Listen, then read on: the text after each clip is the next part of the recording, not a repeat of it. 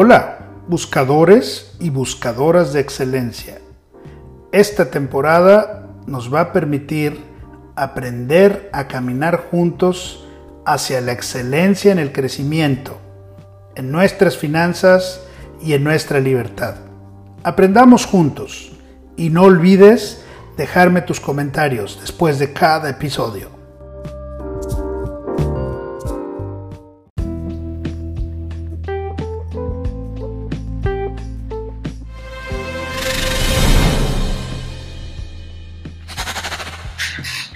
Hola, hola. ¿Cómo seguimos? Vamos en el proceso de ventas de CMV.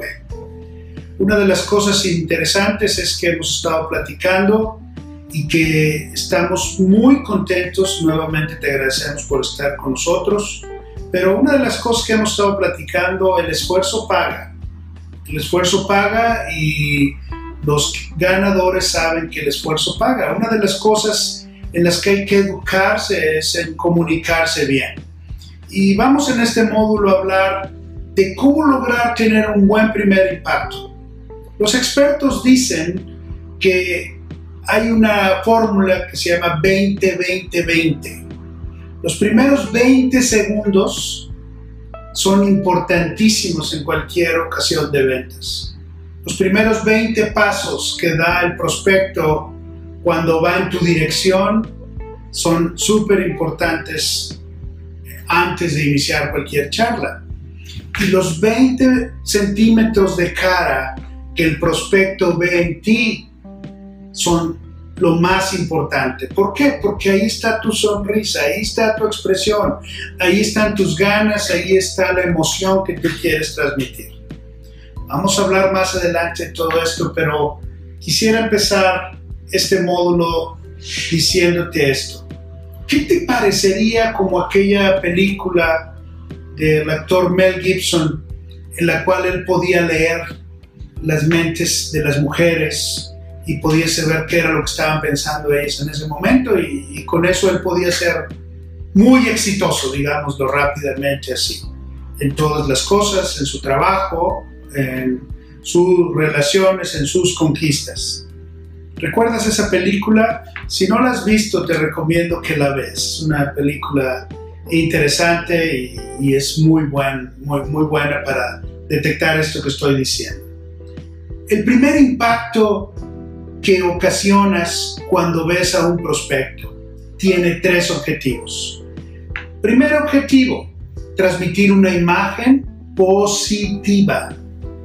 ¿Está claro? Una imagen positiva tiene que ver con todo lo que tú proyectas la primera vez que alguien te ve. Tiene que ver desde tu forma de hablar, tu forma de verte, tu forma de vestirte, tu forma de peinarte, tu forma de cepillarte los dientes.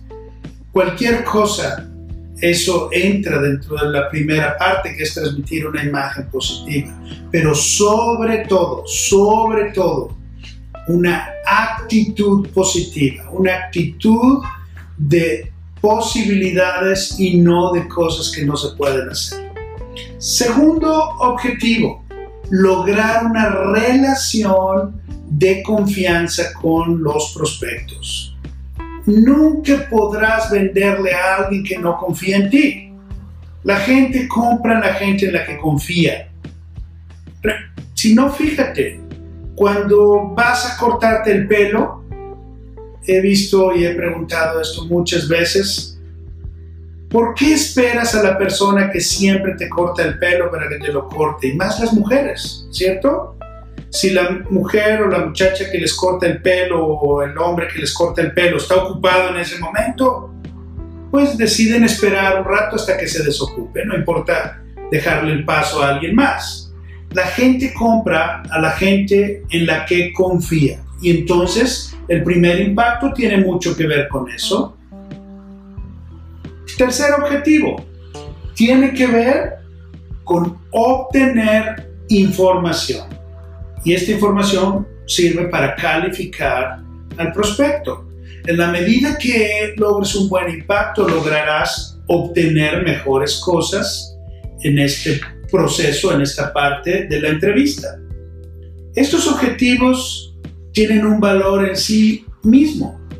aunque el cliente se vaya sin comprar, si tú logras estos tres objetivos, podrás tener una persona a la cual puedes pedir un referido, tendrás una persona en la que quizá después regrese contigo cuando esté buscando tus productos. El primer impacto es importantísimo, pero el primer impacto implica una clave, escuchar activamente. Vamos a hablar de escuchar más activamente, pero ¿qué te parece cuando tú empiezas, estás en una charla, empiezas a escuchar que alguien eh, va a hacerse alguna cirugía o algo, y tú inmediatamente, sin preguntar, empiezas a platicar de cirugías eh, de nariz porque observaste que la nariz de la persona está un poquito chueco, el tabique o lo que sea, y tú empiezas a hablar de que no, esas operaciones son sencillitas, no pasa nada, todo es tranquilo, y la persona te dice, oye, perdóname, no me voy a operar de la nariz, ¿verdad? Me voy a operar de las amígdalas. Y entonces, ¿eso qué hace que tú quedes? Quedes como alguien que no está observando correctamente.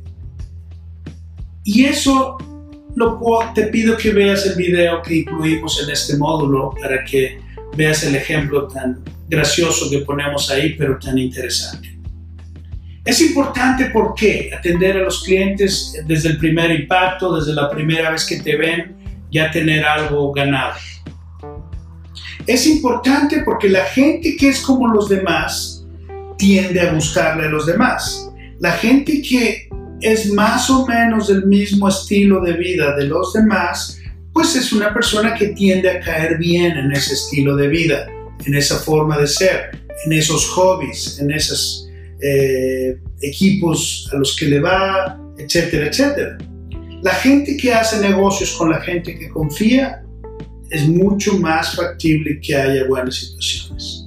¿Por qué? Porque la gente quiere ser escuchada, la gente quiere ser comprendida, alguien que está interesado en comprar algo que le emociona, le interesa ser escuchado. No le interesa únicamente comprar el producto. Bajo circunstancias normales, ¿qué sucede? La gente compra a la gente que le cae bien. Al final, la gente le gusta a la gente que es como ellos. De ahí que es importante que establezcamos unos primeros 20, 20, 20, como decíamos, que podamos tener claridad en que el primer impacto debe de ser algo importante. Esos 20 segundos son el primer enamoramiento que puedes tener en la seducción hacia tus clientes. Eres un vendedor profesional, por eso sabemos que todo esto tú lo puedes hacer. Vender es emocional. Queremos que escuches el audio que está incluido también en este módulo para que puedas escuchar lo que, a qué nos referimos también con esto.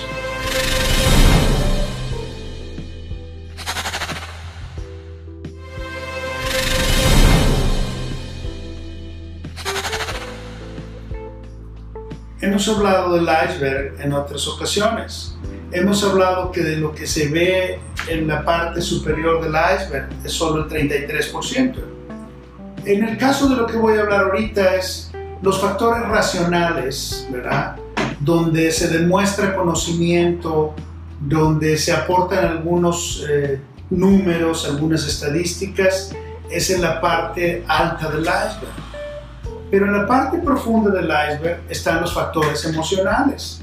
El cliente siempre es importante, siempre es digno de ser tratado bien, así es que esa parte es emocional. Ponerse en los zapatos del prospecto, ponerse las gafas del prospecto, eso es irse conectando con sus emociones. Mostrar interés con lo que te está diciendo a través de escucha activa, mostrar emociones, mostrar eh, una posibilidad de hablar el mismo idioma o las mismas cosas. Escuchar de manera activa, en pocas palabras. No enfadarse, ni decepcionarse, ni, ni discutir con los prospectos, jamás. Mucho menos en las primeras citas, en el primer contacto. Tener en cuenta algunos factores, ¿verdad? El lenguaje verbal, por ejemplo, en el primer contacto. debe de ser sencillo, debe de ser preciso. Yo de preferencia digo en mi país, no tutear la primera vez, ¿verdad? La primera vez que tienes contacto con un prospecto. El lenguaje no verbal, siempre una sonrisa vende, siempre un gesto de aprecio, siempre un gesto de, de amistad, un gesto amistoso en lugar de un gesto de enojo o de molestia o de cejas, etcétera, etcétera. Eso es muy importante. Es como cuando veías aquellas caricaturas que recuerdo ahora de Mafalda, esta pequeñita que, que tenía muy pocos mensajes en sus caricaturas, pero tenía siempre mensajes no verbales muy fuertes, ¿verdad? Las caras que hacía su papá, las caras que hacía sus amigos, eh, desde ahí este autor lograba un gran impacto a través de caricaturas. Eh, quiero que veas también y, platiques con alguien más acerca de cómo es, cómo es tu lenguaje verbal, cómo es tu lenguaje no verbal durante las primeras sesiones, durante las primeras entrevistas que tienes con tus prospectos. Una cosa que quiero pedirte que hagas en este momento, viendo este video, quiero que pongas algunas expresiones en tu cara. Practica tú ahí donde estás. Eh, pon una expresión facial de aburrimiento, por ejemplo, ¿no? Pon una expresión facial de una postura como deprimida, ¿verdad? O sea, triste, eh, desplomada, le llamaría yo, ¿verdad? Eh, ponte ahorita a escucharme, ¿verdad? Y pon una postura ahí de brazos cruzados, cerrado, fuerte, algo así. Eh, bien. cuando estás con un prospecto, ¿verdad? ¿Cómo le haces para no verlo a la cara, para no observarlo? un tip que yo siempre he vivido es, pues no lo veas a los ojos si no aguantas o si no puedes estar viendo los ojos de la persona. Vela en medio de sus ojos en esta parte, ¿verdad? Y ahí estarás teniendo una postura de, poderlo ver. Pero ahora haz una expresión de no poder ver a tu prospecto a la cara, por ejemplo, ¿verdad? Pues algo así, cuando estás hablando y no estás observando a la persona, no estás viendo a quién estás hablando. Menciona algunos ejemplos o haz algunos ejemplos, por ejemplo, ¿qué significa en donde tú estás esto? Pulgar hacia arriba. ¿Qué significa esto? ¿Verdad? ¿Qué significa esto, por ejemplo? ¿Qué significa levantar tus cejas mucho cuando alguien está hablando contigo? ¿Qué significa hacer esto, verdad? Cuando alguien está hablando, cuando alguien está platicándote, quizá en este momento, ¿verdad? ¿Qué significa esto? Donde tú estás, ¿verdad? ¿Qué significa esto también? ¿No? En fin, hay muchas expresiones no verbales que necesito que sigas practicando, que sigas perfeccionando. Tú lo puedes hacer mucho mejor que yo, así es que hazlo. Vamos a hablar de algunas cualidades que afectan la recepción del mensaje en el primer contacto. Siempre, pero acuérdate que lo que no logras en el primer contacto, ya la segunda vez ya será imposible, porque ya no, ya no tendrás oportunidad de quitar la mala imagen probablemente que, que desarrollaste en la primera, en la primera entrevista, en la primera oportunidad. Hablemos de la tonalidad cuando hablas. ¿Qué significa una mala práctica como una tonalidad agresiva? Una tonalidad agresiva cuando estás hablando con alguien. Me da mucho gusto verlo, ¿verdad? Me da mucho gusto que esté aquí. Probablemente así hablan en algunos lugares de nuestros países también. Pero también una actitud negativa la tonalidad es algo reprimido, ¿verdad? Cuando la persona habla un poquito como muy triste, muy tranquila, eh, ¿qué consecuencias puede traer eso? Pues si habla con enojo puede transmitir ira, puede transmitir eh, ansiedad la persona también. ¿Y qué pasa cuando habla reprimido? Pues transmite apatía, transmite tristeza y, casi nadie le gusta comprar a gente o que está enojada o, o que está triste. No proyecta algo bueno. La velocidad con la que hablamos, la velocidad con la que hablamos es importante también. Exceso de lentitud, ¿qué consecuencias tiene? Genera aburrimiento, ¿verdad? Exceso de rapidez dificulta la comprensión, así de fácil, ¿verdad? Por eso tienes que mantener un ritmo, una velocidad promedio para que pueda ser perfectamente entendido. Muy importante, no hables con los dientes pegados, ¿verdad? Cuando hablas con los dientes pegados, pues tú te entiendes, pero los demás no te entienden. Los demás probablemente necesites que tú abras un poquito más la boca. Hacer cambios bruscos, ¿qué consecuencias puede tener en el tono? Puede transmitir nerviosismo o puede transmitir también transmitir ansiedad también. Eh, sin pausas, por ejemplo, ¿qué puede transmitir? Pues quizás un indicador de desorganización en el pensamiento. Cuando no haces ninguna coma, ningún énfasis, ninguna pausa en lo que estás hablando. Parece que sigues hablando el mismo tema y a lo mejor ya estás hablando de cualquier otra cosa. El volumen es importante. Un volumen muy estridente, por ejemplo. ¿verdad? Volumen muy, muy alto, personas que hablan siempre casi gritando y, y, esa es su forma de hablar, bueno, pues se percibe como una agresión o una falta de respeto en la primera cita quizá. Hablar muy bajo, muy apagado, muy triste, como muy deprimido, se percibe como falta de convicción en lo que esperas, en lo que estás expresando, como que tú no estás convencido. Y puede ser que estés hablando de física, puede ser que estés hablando de ventas, puede ser que estés hablando de productos sensacionales, puede ser que estés hablando de casas hermosas, pero necesitas tener estas cosas presentes cuando tienes el primer contacto con tus prospectos.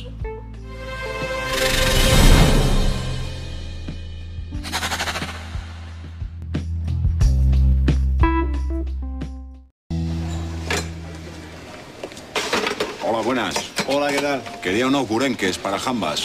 ¿Los va a montar en serio o en trenza? En trenza, pero dámelo sin burruño americano. ¿De métrica 7 y 3 tercios le sirven? Sí, sí, sí, sí, sí.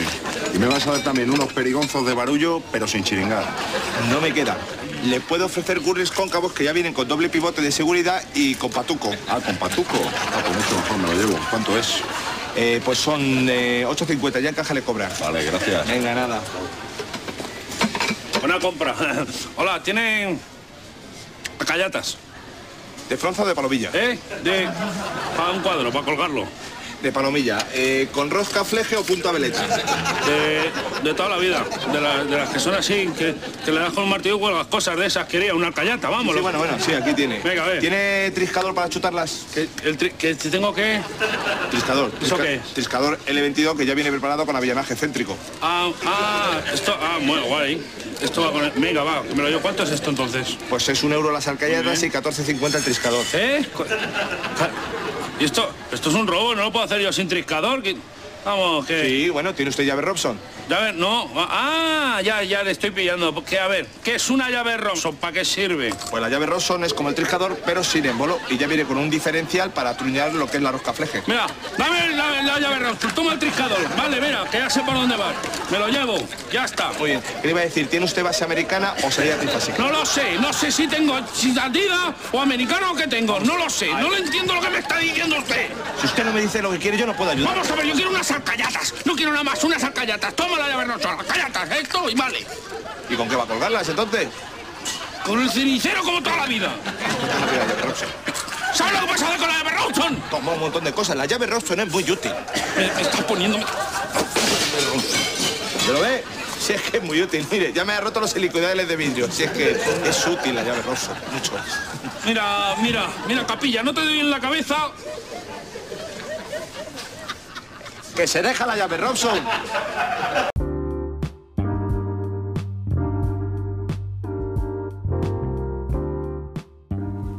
Gracias, buscadores y buscadoras de excelencia. Llegaste hasta aquí. Así es que si te gustó, compártelo.